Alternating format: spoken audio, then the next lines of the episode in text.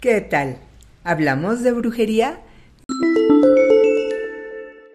Yo soy Maricruz Pineda de Caóticas Brujas y les doy la bienvenida a este nuevo conversatorio mágico en donde vamos a hablar del poder, la energía y la fuerza que desatan las coronas de pino con las que en esta temporada previa a Yule, la Navidad pagana, las brujas adornamos las mesas de nuestras casas, las puertas de nuestros hogares y que funcionan no nada más como ornato, sino que también representan un canal para sintonizar con la energía de este sabbat que celebra el pacto de la vida eterna, los nuevos inicios y la más alta de las espiritualidades. En la Navidad pagana, en el solsticio de invierno, luego de la noche más larga, fría y oscura, a pesar de todo, la luz vuelve a nacer y los corazones se llenan de alborozo, con una gran esperanza, con una sensación de renovación, de amor y de paz. Pero para podernos sumergir en esta experiencia extraordinaria, para poder iniciar nuestro camino por la rueda del año, del año debemos desde luego prepararnos, hacer un trabajo interior, en los tiempos fríos y oscuros, recuerden, nos vamos hacia adentro, no nada más de nuestras casas, sino adentro de nuestras almas, para poder estar listos para la llegada de este suceso extraordinario y las coronas son de gran ayuda. Equiparables desde luego a las coronas de Adviento del mundo católico, pero diferentes porque en esencia estas coronas paganas fueron previas, como muchas de las costumbres de las religiones institucionales, fue en el mundo pagano, en el mundo de la conexión con la naturaleza, con la esencia, con la espiritualidad, de donde surgen todas estas costumbres que van transformándose con el paso del tiempo, pero que en el fondo conservan esa esencia tan importante con la que nacieron. Ya lo veremos. Sean bienvenidas, sean bienvenidos, sean bienvenides a este nuevo conversatorio y les recuerdo que si quieren complementar toda la información que van a recibir aquí, es conveniente que después de esto se vayan a nuestro episodio de Yule. Les voy a dejar aquí el link en la cajita de información para que entonces, bueno, pues ya tengan el panorama completo y estén preparados para un próximo conversatorio en el que hablaremos de un hermoso hechizo de Yule. Antes de comenzar, déjenme por favor rápidamente saludar a algunas de nuestras seguidoras que ya se han unido a la conversación. No saben qué emocionante es abrir la página de, nuestras diferentes plataformas en las que publicamos estos conversatorios y poderlas leer, saber que están ahí, escuchar sus voces, sus opiniones y no nada más eso, muchas de ustedes también ya nos empiezan a sugerir temas que por supuesto vamos a integrar a la lista de los próximos conversatorios que, que tendremos. Quiero, pues, antes que nada, saludar a Roxecita, Ángel y Wendy, que son queridas hijas de la. Queridas, muchísimas gracias por su contribución, por sus comentarios, que como saben, lo sabemos en nuestros aquelarres cuando nos juntamos a lenguajear, a conversar, que es importantísimo. También saludo a Eva Mía, 3232, a Astrid Torres, a Estrella del Semidesierto, a Silvana Tribal Fusion. Y bueno, a Marina, Marina nos dice que a ella le gustaría escuchar sobre afirmaciones, frases o mini poemas que reemplacen al rezo cristiano automático para decir cuando necesitamos, cuando requerimos de construirnos y empezar a utilizarlos si nos hace sentido. Mi querida Mariana, Marina, Marina, perdón, eh, bueno, pues en el mundo católico pues son las oraciones, en el mundo de la metafísica son decretos o afirmaciones, en el ámbito de la brujería conjuramos. Conjurar, aunque muchas veces se utiliza como sinónimo de hechizo, el conjuro per se es una afirmación verbal eh, la que invocamos con la intención de manifestar esos anhelos, esos, eh, eso que en nuestro corazón está Ah, eh, está manifestándose, está expresándose. Lo mejor siempre, eh, les digo a mis brujitas, es hacer, independientemente de cuál sea el vehículo, de cuál sea el camino, hacerlo desde el corazón. La magia surge de nuestro interior y es la mejor manera de hacerlo. Sin embargo, en el, en el campo de los conjuros, desde luego hay reglas, desde luego hay ah, ciertas Mm, ciertas eh, condiciones que tenemos que cubrir para poder hacer un buen conjuro. Tiene que ver un poco con la poesía, con la cadencia, con la ritmicidad, con la fuerza, con la intencionalidad con la que lo expresemos. Así que seguramente vamos a hacer próximamente un conversatorio al respecto, interesantísimo. Por su parte, Incobusiana nos pide que hablemos de la relación entre la magia y la menstruación, lo cual me parece un tema maravilloso. La luna roja, nuestra sangre, eh, color rubí, es una fuente de poder femenino y de poder mágico, de lo cual hay mucho, mucho, mucho, mucho todavía que hablar y desprejuiciarnos al respecto cómo usar la menstruación, cómo recolectarla, qué representa, por qué es tan poderosa, prometo que también será un tema para un próximo conversatorio.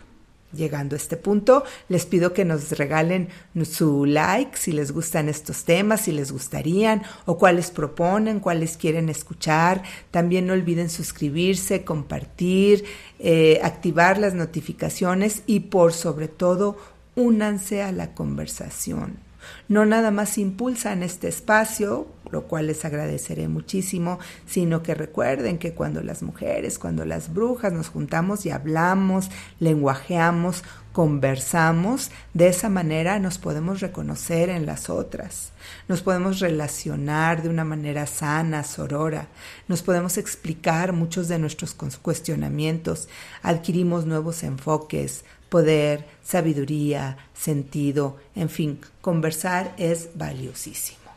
Así que no olviden hacer lo que procede. Y muy bien, pues vámonos volando al tema de hoy.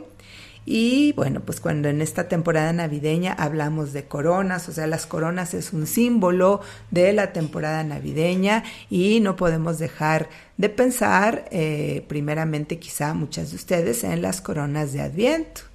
El Adviento católico, Adviento quiere decir venida, llegada. En el Adviento católico, cuatro semanas antes de la Natividad, del nacimiento de Cristo, se colocan coronas generalmente en las mesas que tienen cuatro velas de diferentes colores y esas velas cada domingo se van prendiendo, son velas que representan diferentes valores asociados con la cristiandad y es una manera de hacer este paréntesis, ¿no? Sacro, sagrado, apartarnos de lo banal, de lo, cotidiano, entrar a un espacio especial para poder reflexionar en torno a lo que representa cada una de esas velas. Pero bueno, pues les decía yo, esta es una adaptación de la costumbre pagana de en estas fechas poner en casas, en las puertas, coronas tanto de pino, de laurel, de roble o también ponerlas en el centro de las casas. Esto se hacía pues a golpe de intuición primeramente, porque algo, algo ahí se percibía, algo ahí se intuía eh, que se podía beneficiar, que era necesario, que era importante poner estos instrumentos cerca de casa, hacerlos presentes en esta época. Entonces había una intuición, se necesitaba, como ahora las brujas, cuando comienza esta temporada, necesitamos, empezamos a buscar nuestros pinos y otros elementos de los que les hablaré para poder instalar nuestras coronas. Esto entonces les decía en la antigüedad, pues se hacía golpe de intuición, se hacía también por repetición. Pero en la actualidad, pues que ahora las brujas que estamos tan estudiosas y que estamos tan conscientes, conscientes y haciendo trabajos personales, mágicos, evolutivos, pues entendemos el significado profundo de estas coronas que los celtas las ponían, igual que los pueblos romanos y germánicos. Como les decía, en la actualidad a las brujas pues sabemos ya de manera inequívoca que los elementos arquetípicos que tienen estas coronas operan en nuestro inconsciente y nos, eh, nos alinean con los valores y con la preparación para la llegada de nuestro yule, de nuestra natividad, de nuestro nuevo inicio y también mágicamente desatan fuerzas invisibles, desatan energías, porque como sabemos, bueno, pues eh, muchos de los elementos presentes en estas coronas tienen per se una magia particular. El solo hecho de ponerlas en nuestras mesas y puertas nos alinea con el carisma de espiritualidad, paz, renovación, amor y armonía en estas fechas. Imagínense si el solo ponerlas nos conecta con ello cuando hacemos un trabajo de toma de conciencia, de darnos cuenta, pues esto se, eh, se, se replica, se refuerza mucho más, se agiganta, se agranda.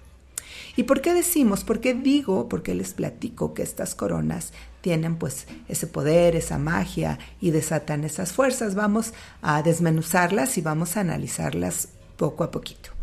En primer lugar, pues tenemos la forma circular. Ya sabes que ya sabemos que el círculo es una poderosa evocación del ciclo continuo de la vida que no tiene principio ni fin y está contenida en sí misma es la renovación de los ciclos, la repetición, el ciclo que se abre, el ciclo que se cierra, lo circular. Entonces, arquetípicamente, cuando vemos algo circular, en nuestro interior se conecta esta noción del el ciclo continuo de la vida.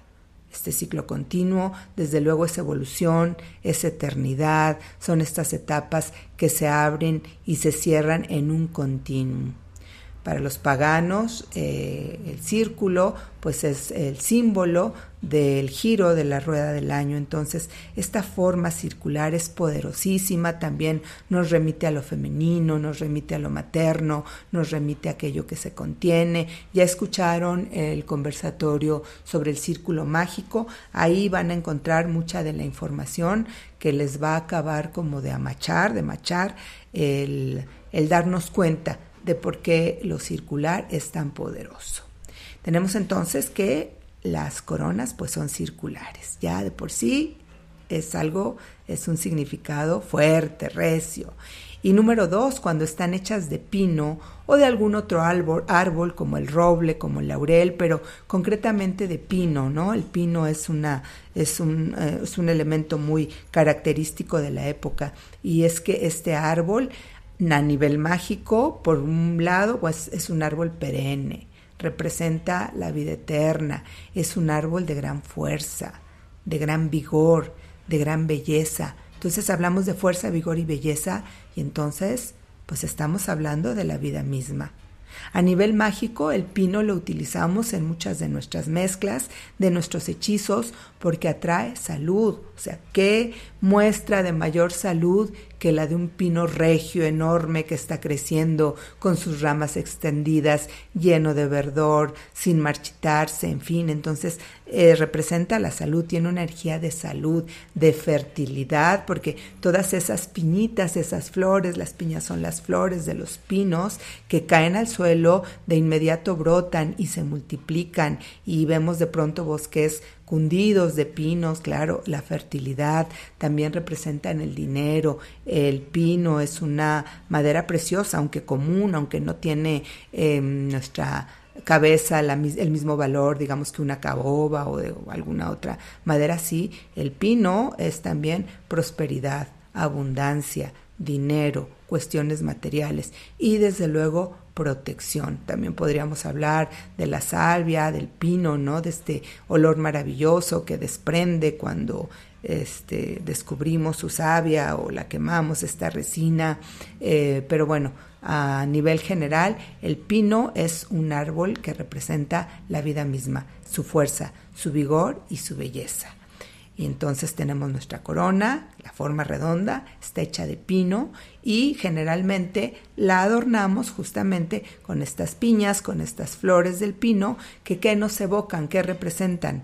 Eh, arquetípicamente, no mágicamente, arquetípicamente también, porque la magia habita en nuestro interior, pues las piñas, este, ya saben, em, con su cantidad de pétalos, con su multiplicidad de pétalos que se abren, que son tan fuertes, que están tan unidos, representan y evocan precisamente la unión, el orden y la armonía en la familia y la comunidad.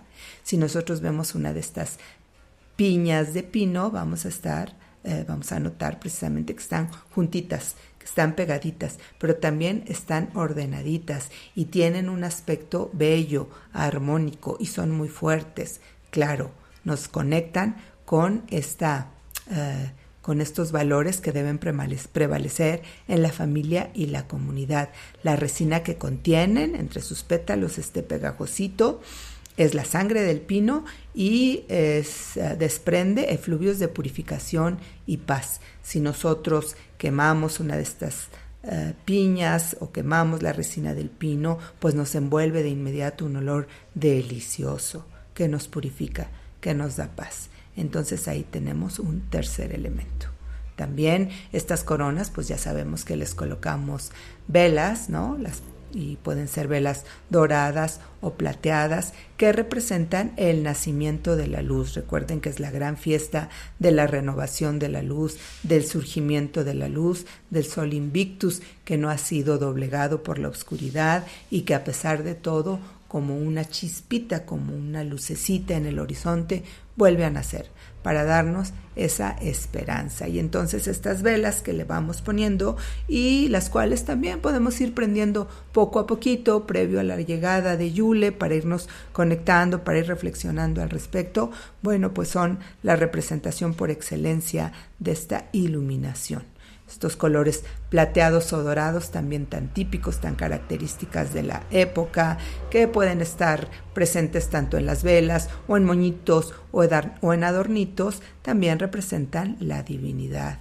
o el espíritu, según cada quien lo concibamos, la deidad. Entonces esos son cuatro elementos que tienen que estar sí o sí en nuestras velas, en nuestras velas, en nuestras coronas, eh, en nuestras coronas de bruja, en nuestras coronas previas a Yule, pero desde luego también le podemos poner otros elementos que refuercen nuestro trabajo espiritual o nuestras intenciones mágicas. Estos que podrían ser, pues podrían ser, por ejemplo, esferas, ¿no? Las esferas ya sabemos que lo que representan en realidad en los troncos, en los árboles, eh, son los frutos, son los frutos que se obtienen en las cosechas. Entonces podemos poner en nuestra corona esferitas para invocar cosechas abundantes.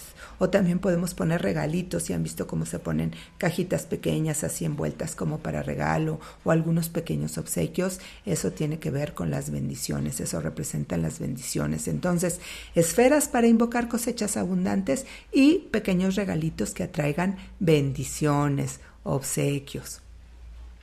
A mí también me gusta colocar en mi corona trozos de mirra, o aceite de mirra para que esté oliendo, para incrementar la conexión espiritual. Recuerden que la mirra es un incienso de alta espiritualidad y entonces esta elevación que se hace con el aroma de la mirra, este, ahí está, cuando nos llega también esos olores, cómo conectamos con ay, pues con la espiritualidad, con la tranquilidad, con la paz, con la elevación, la evolución, entonces yo pongo trocitos de mirra para incrementar la conexión espiritual y podemos también poner alguna esencia que esté desprendiendo su aroma. Entonces la mirra, muy de la conexión espiritual y muy de la mano también de los valores de la época.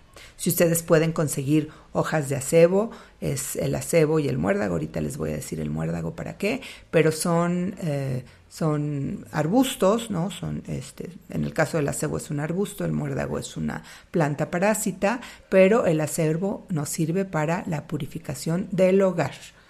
Básicamente el acebo purifica, descontamina, limpia nuestro hogar, entonces por ahí podemos poner nuestras hojas de acebo. El acebo también es un abre caminos, pero no es un abre caminos cualquiera, es un abre caminos de alta espiritualidad, por lo tanto abre caminos a la esperanza, abre caminos a la paz, a la armonía, al amor, al perdón, a la reconciliación. Entonces podemos poner esta planta maravillosa para complementar nuestra corona y también muérdago. El muérdago nos permite manifestar los deseos. El muérdago permite que aquello que anhelamos, que soñamos, se haga realidad.